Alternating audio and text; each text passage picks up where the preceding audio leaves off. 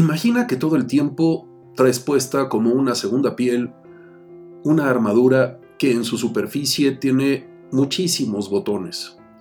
De esos botones que cuando los presionas se enciende algo. Y estos están forrando la armadura completa. Como la traemos puesta todo el tiempo, es muy fácil que cualquier persona pueda tocar alguno de esos botones.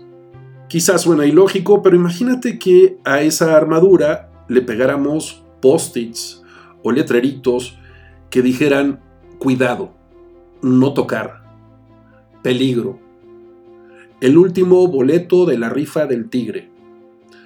Atente a las consecuencias. Suena ridículo, pero no lo es.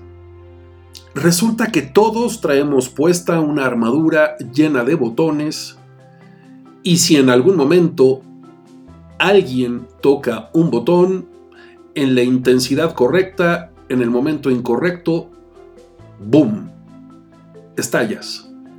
¿Y qué ocurre a continuación? Bueno, pues no solo pierdes el control porque se activó alguna de tus emociones, sino que además te enganchas. Y si estuviera alguien frente a ti y te preguntara qué fue lo que pasó, pues seguramente pudieras decir, sabe o debería de saber que esas cosas no las tolero.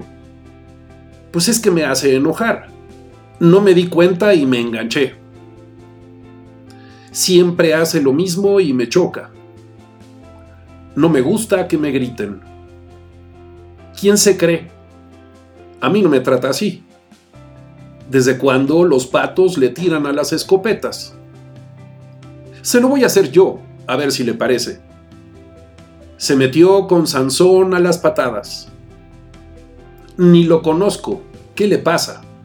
Y así como esas, va a haber muchísimas otras frases que utilicemos para justificar nuestra reacción, ponernos agresivos.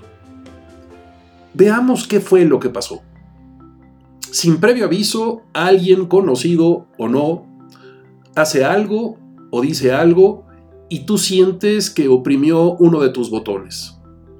De inmediato activaste el sistema táctico defensivo y lanzaste todos los misiles, cuchillos, lanzas, bombas, balas para contraatacar. Y yo te pregunto, ¿de quién es el botón? Me contestarás, pues es mío. Y te volveré a preguntar, ¿y si el botón es tuyo, quién requiere hacerse cargo de él? Desde luego no es el otro. Si el botón es tuyo, tú requieres hacerte responsable de él. Por supuesto que este planteamiento pues nos incomoda y nos aleja de nuestra zona de confort y por supuesto que dispara en primera instancia el autoengaño y siempre vamos a tener argumentos, razones, motivos, pretextos.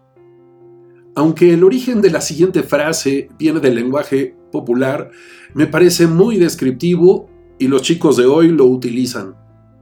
Es tu perro y tú lo bañas. Paralelismo de que es tu problema y tú lo resuelves. Algo esencial por aprender es detectar cuáles son tus botones, porque están directamente relacionados con tu historia y si viéramos con qué está cableado cada botón, pues descubrirías que cada botón está conectado a una creencia, a algo que tú construiste hace algún tiempo y que consideras que es incorrecto. Una vez ubicado históricamente y que veas cómo está cableado y cómo activaste ese botón, pues es momento de elegir desconectarlo. A veces lo puedes hacer solo, pero en otras ocasiones necesitarás la ayuda de un psicólogo, de un terapeuta, de un coach, justo para desenredar la madeja de cables y encontrar el origen. Te lo comparto como una experiencia personal. He podido, a lo largo de la historia, desactivar cientos de botones por mí mismo y también con apoyo de terapeutas, de coaches, He sido testigo de cómo muchas personas eligen no volver a engancharse aunque alguien se pare de plano sobre el botón y casi literalmente brinque sobre él. Recuerda que tienes en la mano el recurso de ser asertivo, de poner límites. Usualmente el que se engancha con estas situaciones y eventos no se da cuenta y no para. Si a ti te molesta algo, revisa de dónde viene. Porque seguramente tiene que ver con tu historia. Tiene que ver con cosas que te ocurrieron en el pasado y que ya no quieres que vuelvan a ocurrir. Pero tú le das el poder.